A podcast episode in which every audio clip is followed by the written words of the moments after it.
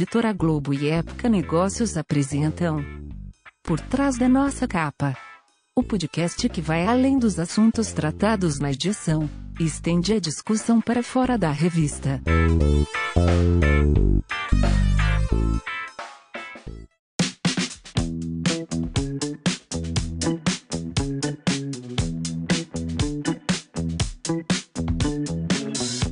Olá pessoal, eu sou Renan Júlio e está começando o podcast Por Trás da Nossa Capa. Nesse episódio vamos falar sobre a edição de setembro de Época Negócios, edição que nós trazemos uma reportagem especial sobre Open Banking. Para discutir o tema, eu estou acompanhado aqui de Daniela Frabasi. Dani, pode falar um pouquinho mais sobre isso com a gente, por favor? Eu conversei com o Leandro Vilaim, que é diretor de inovação, produtos e serviços bancários da Federação Brasileira de Bancos, a Febraban. Na entrevista, ele contou um pouco sobre quais são os impactos do Open Banking para os bancos. Ele diz que a medida vai trazer muita inovação e vai acelerar a transformação digital dentro das instituições financeiras e, segundo ele, os bancos vão poder oferecer serviços mais é, diferenciados para os seus clientes. O Leandro chega a comparar o Open Banking com a chegada da internet no setor financeiro. É, bom, quem quiser saber mais sobre o Open Banking pode dar uma olhada na nossa edição de setembro da Época Negócios, que já está no aplicativo. Vamos ouvir agora a entrevista? Leandro, primeira coisa que eu queria começar é, te perguntando um pouco, de forma mais geral, como que funciona o Open Banking? O que, que o Open Banking vai mudar no nosso mercado de serviços bancários. Olá, Daniela, tudo bem? Bom, é um prazer estar aqui com vocês. Eu acho que a primeira, primeira coisa aqui no Open Bank é a conveniência para o cliente. Né? O Open Bank ele propicia a oportunidade do cliente autorizar que os seus dados possam ser compartilhados entre mais de uma instituição financeira ou mais de um participante do Open Bank. Então, portanto, ele abre uma série de oportunidades de serviços e produtos Uh, trazendo maior conveniência para o cliente, tudo isso de uma maneira muito simplificada, através de uma autorização simples no seu celular, no internet banking, ele vai poder autorizar que o seu banco, a sua instituição financeira, compartilhe parte ou integralmente dos seus dados, das suas informações com outra instituição financeira. E isso facilita muito todo na questão uh, de oferta de produtos, na abertura de novas novas de, de, de contas, na, na, abertura de relacionamento com outra instituição. Enfim, eu acho que ele traz uma comodidade, uma conveniência para o cliente muito grande. Uhum. Para os bancos, é, quais que são as maiores oportunidades aí dentro do Open Banking? É a possibilidade de oferecer mais, mais serviços? Como que funciona isso aí olhando para o lado dentro do banco? O que, que eles vão poder fazer agora com essas novas informações que eles terão acesso? É, o sistema bancário está bastante ansioso aí com, uhum. Com o Open Banking, com a chegada do Open Banking. Abre-se uma série de novas oportunidades. Obviamente, o primeiro de todos, você falou, já, já cobriu, que é a possibilidade de ofertar produtos e serviços mais adequados àquele de, de, determinado cliente. Então, na medida que eu tenho mais informações sobre a vida financeira de um determinado cliente, eu tenho a possibilidade de usar algoritmos, inteligência artificial e toda uma série de mecanismos e ferramentas de maneira que eu possa oferecer o produto certo para o cliente certo e no momento certo, no momento adequado. A segunda grande possibilidade, a segunda grande alternativa que tem é na parte de análise de dados, análise de, de, de comportamento dos clientes. Então, se eu sei que um cliente é, viaja muito para o exterior, por exemplo, eu tenho condição de oferecer um produto, um cartão de crédito, um seguro, um produto voltado para suas necessidades de viagem de quem viaja ao exterior. E a mesma coisa aqui dentro do ambiente doméstico. Acho que é o Open Bank abre uma possibilidade aqui de você ter é, uma quantidade de informações do seu cliente muito maior do que você tem hoje.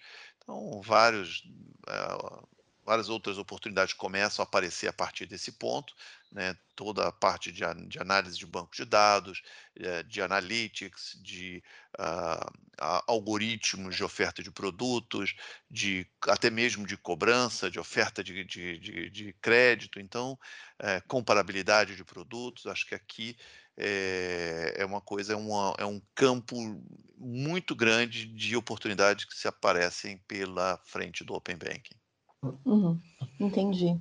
E, bom, o mercado bancário no Brasil é muito concentrado e um dos objetivos, inclusive, do Banco Central com o Open Banking é tentar reduzir essa concentração. Você imagina que agora, com a implementação do Open Banking, há espaço, algo, é, há alguma preocupação sobre se os grandes bancos vão perder participação de mercado? Daniela, é muito cedo para dizer isso. O primeiro ponto é que eu não acho que o sistema bancário brasileiro seja mais ou menos concentrado do que o resto do mundo, como qualquer outra geografia no mundo. Tanto na Europa, nos próprios Estados Unidos, apesar dos Estados Unidos terem uma quantidade maior de bancos, mas a concentração é similar ao que tem aqui no Brasil. Na Europa, a mesma coisa. Então, essa é uma característica do setor. Quando o setor, setor bancário ele é intensivo em capital, Uh, há uma, uma, natural concentração do setor, como acontece em qualquer geografia. Obviamente que o Open Banking traz uma oportunidade grande de novos entrantes no mercado. Né? É, na medida em que você começa, você permite que o, que o cliente ele seja o dono dos seus dados e, e possa compartilhar essas informações com quem ele é, determinar, com quem ele autorizar, você abre uma enorme oportunidade, uma enorme gama é, para novos entrantes, para novos competidores do, do no setor. É, no entanto, esse, de novo, esse é um, um, setor, o setor bancário é um setor, é, primeiro, é um setor regulado, que necessita é, de investimentos pesados, e é um uhum. setor intensivo em capital e que, portanto, precisa de players robustos para atuação nesse, nesse segmento. Portanto, Óbvio que a Febraban nós somos sempre muito favoráveis ao aumento da competição. Quanto mais competição, a gente entende que isso é melhor para o cliente, ele, ele acaba se beneficiando de uma maior, uma maior competição mas é, o Open Banking traz algumas vantagens, mas obviamente também não resolve todos os problemas. Né? Ele resolve, acho que ele endereça parte dos problemas, abrem aqui algumas oportunidades para novos, oportunidades para novos entrantes. Mas isso não significa dizer é, que a instituição A, B ou C vai ser vitoriosa, vai ser ganhadora ou perdedora. Eu acho que aqui vai depender do volume de investimentos e da capacidade de uso dessas informações por parte dos participantes do Open Banking. Uhum, entendi. E você acha que a implementação do Open Banking é suficiente para reduzir o custo dos empréstimos para os clientes, que também é uma coisa que muita gente acaba falando aí sobre o Open Banking, que pode reduzir o spread. Você vê esse cenário? Olha, o principal fator do spread no Brasil são outros que não a competição. A competição uhum. hoje, o setor bancário é altamente competitivo é, não só pelo lado é, dos bancos tradicionais, mas uma série de novas propostas de valor que têm surgido, são novos bancos digitais que têm surgido, e obviamente a gente sabe que tem uma competição é, é, bastante agressiva, eu, eu diria. Uhum. É, o Open Banking ele não vem para resolver o problema do spread bancário. O spread bancário ele é uma consequência de outros fatores da, da economia, das características da economia brasileira. Né? Então, você tem uma enorme insegurança jurídica, você tem elevada taxa de inadimplência, você tem elevadas tributações hoje do setor bancário. Então, esses fatores, é, é, juntados à, à insegurança na constituição de garantias, recuperação de garantias, cobranças em atraso, você tem uma série de dificuldades hoje no setor brasileiro, no setor bancário brasileiro, e que o Open Banking não vai resolver. Obviamente, o Open Banking, talvez marginalmente, alguns produtos especificamente, ele possa melhorar é, a questão, mas de uma maneira geral, o Open Banking ele vem para dar maior comodidade para o cliente, a maior é, facilidade para novos entrantes, é, mas a questão do spread bancário não está endereçada no Open Banking. Tem outros fatores que são, são pilares fundamentais precisamos endereçar, a, a sociedade brasileira precisa endereçar, que esses sim afetariam mais significativamente a, a questão do, do spread dos custos bancários. Uhum. E o Open Banking ele vai ajudar os bancos a, a fazerem a transformação digital dentro de cada empresa, dentro dos bancos mesmo?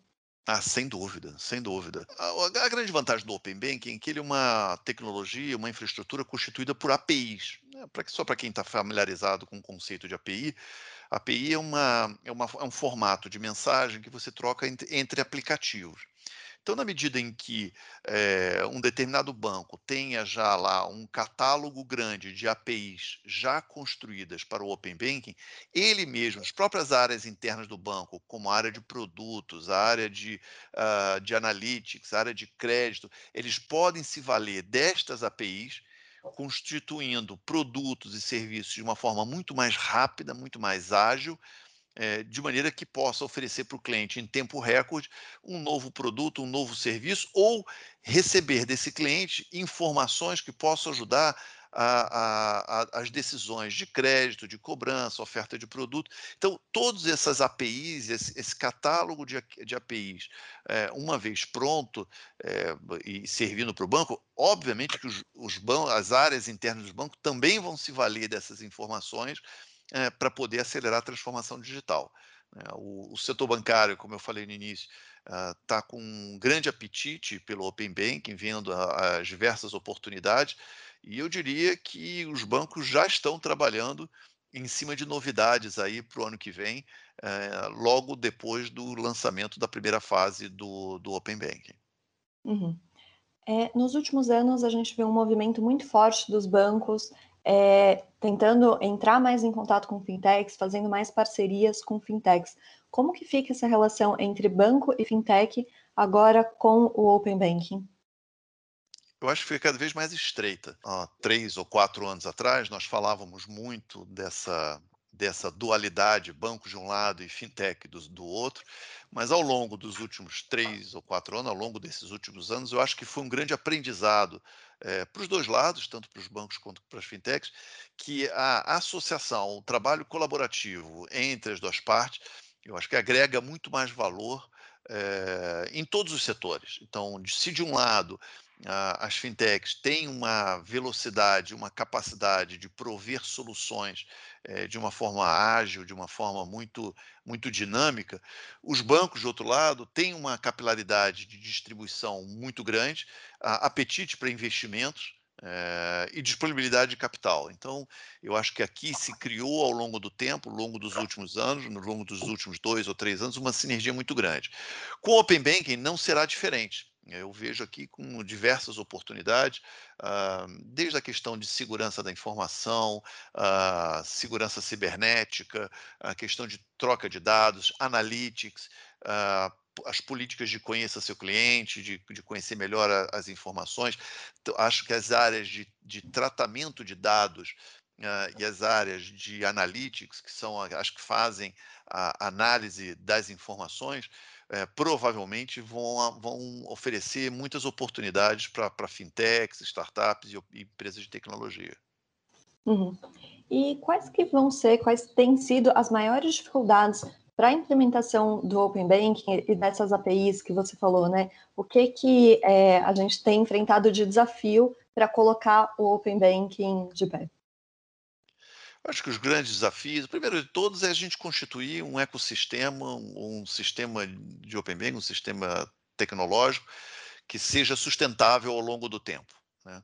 Uh, se nós olharmos, por exemplo, o caso do, do Reino Unido, uh, no mês passado, em junho, nós tivemos mais ou menos 450, 420 milhões de chamadas em um único mês. Então, isso, demonstra a, necessidade de robustez da infraestrutura. Então, aqui no Brasil, é, e, lembrando que o Brasil é um país de dimensões continentais, a gente tem uma expectativa é, que a quantidade de chamadas, a quantidade de conexões mensais em uma infraestrutura dessa vai chegar é, rapidamente na casa de um, um bilhão de chamadas é, mensais. Então, isso demonstra uma, uma, uma preocupação do, do, lado do sistema bancário que a gente constitua um, uma infraestrutura que seja sólida e sustentável ao longo do tempo. A, segundo, a segunda questão é a questão da segurança. Eu acho que essa uhum. é, não, se, não, chega a ser propriamente um, um desafio, mas é um ponto de preocupação importante de todo o setor bancário é, de preservar a segurança das informações. Afinal de contas, estaremos transitando as informações dos clientes de uma instituição para outra. Então, isso, isso é, gera do nosso lado é, preocupações e, e, requerimentos de uh, criptografias robustas, senhas, autenticações, toda uma uma, uma camada de segurança da informação para assegurar que essa informação ela não, não escape. Né? Uh, uhum. E o uhum. terceiro, o, o, o terceiro ponto, é, que, é o, que é o grande desafio, é efetivamente você constituir uma padronização dessa infraestrutura, é, considerando, como eu te falei há pouco, uh, que a gente tem uma expectativa que logo nos primeiros anos uh, do, da implementação do sistema, a gente vai atingir a casa aí eh, de 500 milhões a 1 bilhão de transações por mês. Então, uhum. isso tudo tem que ser em, em, mensagens absolutamente padronizadas, tem que ser dentro de ambientes seguros, tem que ser, uh, de certa forma, todo, todo esse processo tem que ser monitorado. Então, aqui o grande desafio é efetivamente você construir esse, é, essa infraestrutura, que não é uma infraestrutura simples, é altamente sofisticada, é, e principalmente é, fazermos isso de uma forma que para o cliente continue sendo simples, né? Por mais que seja uhum. sofisticada ou complexa pelos bastidores, mas que na tela do celular ou na tela do computador do cliente isso seja um processo muito simples, é, com poucos cliques ele possa efetivamente autorizar uma transferência de informação ou o uso daquela informação que é dele no final do dia. Uhum. É, Leandro, você comentou sobre o caso do Reino Unido, né, que tem sido um grande exemplo para o nosso Open Banking aqui. O que, que tem de similaridade do nosso sistema bancário com o sistema bancário inglês e o que, que você acha que é mais diferente entre os dois, os dois sistemas e que a gente precisou ajustar de alguma forma o exemplo é, do Reino Unido para implementar aqui no Brasil? Eu acho que tem dois aspectos aqui, Daniela, boa pergunta. Eu acho que primeiro o, o, brasileiro, por uma questão de característica nossa, ele é mais, ele é um, ele é um usuário mais intenso de tecnologia, por incrível que pareça. Acho que o que eu tenho percebido e o, até o ponto que eu pude notar no Reino Unido, um, no nosso caso aqui, o brasileiro ele, ele adota ter novas tecnologias de uma forma muito mais rápida, é, muito mais intensa. Uh, e, obviamente, isso aqui, estamos, além disso, estamos inseridos também dentro de um ambiente que você tem uma quantidade de clientes muito maior. Né? Você pega a população brasileira, sei lá, 10, 20 vezes maior do que a população britânica. Então, qualquer infraestrutura que você crie aqui, você vai ter que estar preparado para uma quantidade de transações significativamente maior do que, tá, do que estão tendo no, no Reino Unido. Eu acho que esses dois aspectos são as grandes é, são os grandes pontos de destaque, de diferente, eu diria. A outra questão que, eu, que a gente também tem se, de, tem se debruçado bastante é com relação. Uh, o Reino Unido foi o primeiro país a implementar o Open Banking, e, obviamente, como todo o primeiro participante no processo, né, o primeiro uhum. país entrante, ele, ele cometeu a, alguns erros e faz parte do processo, que, que depois, posteriormente, é, foram corrigidos ao longo desses quatro anos de projeto que eles já, já estão, é, já, já trilharam.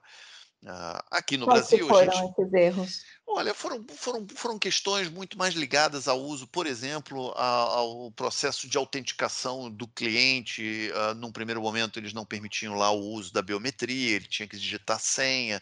Isso foram etapas que eles foram, foram aprendizados que eles foram utilizando que aqui uhum. no Brasil a gente já está muito mais, uh, eu diria, a gente está muito mais familiarizado, né? Então, o nosso processo de, biome de, biometria, por exemplo, já faz parte do nosso cotidiano. Para o cliente britânico, nem tanto. Então, isso causava, causava algum atrito. Uh, tinham questões relacionadas ao uso, ao uso de dados. Aí são questões muito técnicas. E que, mas, mas o importante é que, tanto no caso do Reino Unido, que eles corrigiram os, os processos que, é, que viram que não estavam não adequados, é, mas como também isso também serviu de aprendizado para o resto do mundo. No nosso caso aqui, a gente acompanhou muito de perto é, essas melhorias.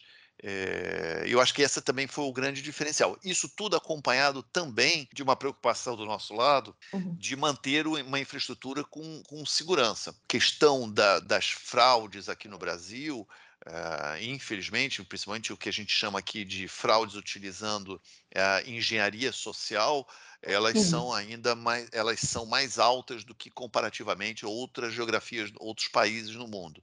Então esse é um ponto que a gente está prestando muita atenção aqui é, e exigindo camadas adicionais é, de segurança, simplesmente porque, uh, no nosso caso aqui no Brasil, o volume de fraudes ele, ele, é, o volume de tentativas de fraude é, são mais intensas do que em outras, outras geografias. Então, esses é, são pontos, são questões que você tem que acabar adaptando às nossas realidades aqui, à realidade do Brasil. Uh, mas uhum. nada que não esteja, nada que seja é, impossível de ser superado, são apenas pontos que a gente tem prestado atenção e tem se dedicado um pouco mais de tempo aqui a analisar. Uhum. Entendi. E, bom, imaginando aí o nosso cenário no fim do ano que vem, quando a gente já tiver todo o cronograma do Open Banking já implementado, já rodando, o que, que você espera do sistema bancário brasileiro aí para o fim do ano que vem? O que, que a gente vai ver de novidade? Eu acho que eu vejo, eu, eu vejo algumas áreas, né? Eu, eu, eu, vejo alguma, claro que eu fazendo, se eu fizer um comparativo, Daniela, um, uhum e eu, eu gosto de fazer esse comparativo só para tangibilizar bastante o que, que significa o Open Banking. Se nós voltarmos lá na década de 80, década de 90, tinha um determinado momento alguém inventou um negócio chamado internet, né? É, uhum. é, e que a gente ainda era naquela época de escada. Se nós disséssemos naquele momento, se nós tivéssemos o poder de voltar lá 30 anos atrás, ou 40 anos atrás, é, e disséssemos, nossa, o que, que vai mudar para o setor bancário com a, com a adoção da internet? Eu diria que nem de perto a gente iria acertar as coisas que nós temos hoje. Então, tem, temos aqui algumas coisas. A adoção do Open Bank não é muito diferente. O Open Bank, eu acho que comparativamente, ele vai ter uma relevância para o setor bancário mais ou menos parecida com que foi a adoção da internet. Eu diria, é, tem, tem algumas áreas é, que a gente já sabe que isso é, terão uma transformação positiva para o cliente. A primeira delas é na parte de que a gente chama de a, a, a agregador financeiro, ou seja, a capacidade, né, a capacidade, o Open Bank vai oferecer a capacidade de colocar num só lugar toda a tua movimentação financeira, mesmo que essa uhum. movimentação uhum. financeira seja em diferentes instituições bancárias, ou diferentes instituições financeiras. Então ele centraliza, ele tem essa capacidade, se você quiser, obviamente é sempre com autorização do cliente, de colocar num único local todas as suas movimentações financeiras, desde uh, aquele seguro do carro, que não necessariamente é com o banco que você tem a sua movimentação financeira, uh, uhum. possivelmente seus investimentos, o seu cartão de crédito, que nem sempre é com a mesma instituição financeira com quem você tem movimentação. Então, na medida que você agrega todas essas informações num único local, isso se torna é, muito conveniente, muito, muito cômodo para o cliente. Né? Então, essa agregação financeira é o primeiro, primeiro aspecto. Segundo aspecto, obviamente, que a oferta de produtos e serviços, e aí é, é, eu acho que aqui tem, uma, tem enormes oportunidades de todo lado, né? de uhum. uh, entender melhor em que momento da vida que aquele cliente está. Tá, tá, que aquele cliente está vivendo. Então, um cliente que ganha lá, tem um salário de 5 mil reais, e ele mora sozinho e, e, tem poucas despesas, esse é um tipo de cliente que a gente tem que tratar de uma forma, né? O outro cliente que já tem, que ganha os mesmos 5 mil reais, mas que tem três filhos, mulher, já está na sua faixa etária lá dos 50 anos, ele tem outro tipo de é, comportamento e outro tipo de necessidade. Então, acho que o entendimento dessas, dessas características de cada, de cada segmento é, vão melhorar muito com o Open Bank, que é a segunda, a segunda, a segunda parcela. A terceira é a parte de, a parte de que a gente chama de iniciação de pagamentos, da parte que envolve pagamentos.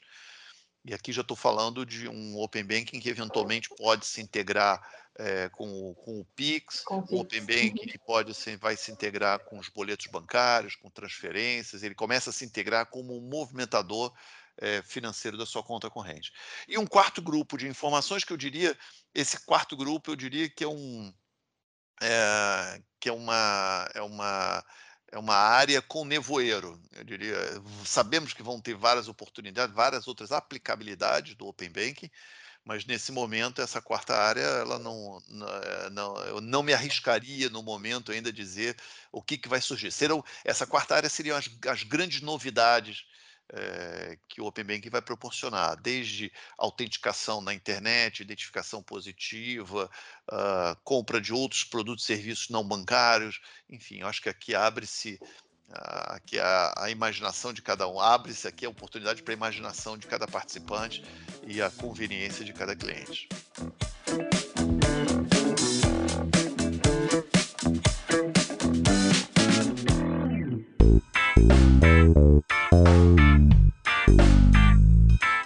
Podcast é um oferecimento de Época Negócios, inspiração para inovar. Não deixe de conferir nossos outros podcasts. Presidente Entrevista Presidente. The Office. E os negócios da nossa época. Ouça, acompanhe, compartilhe. Vamos fazer deste podcast o nosso ponto de encontro.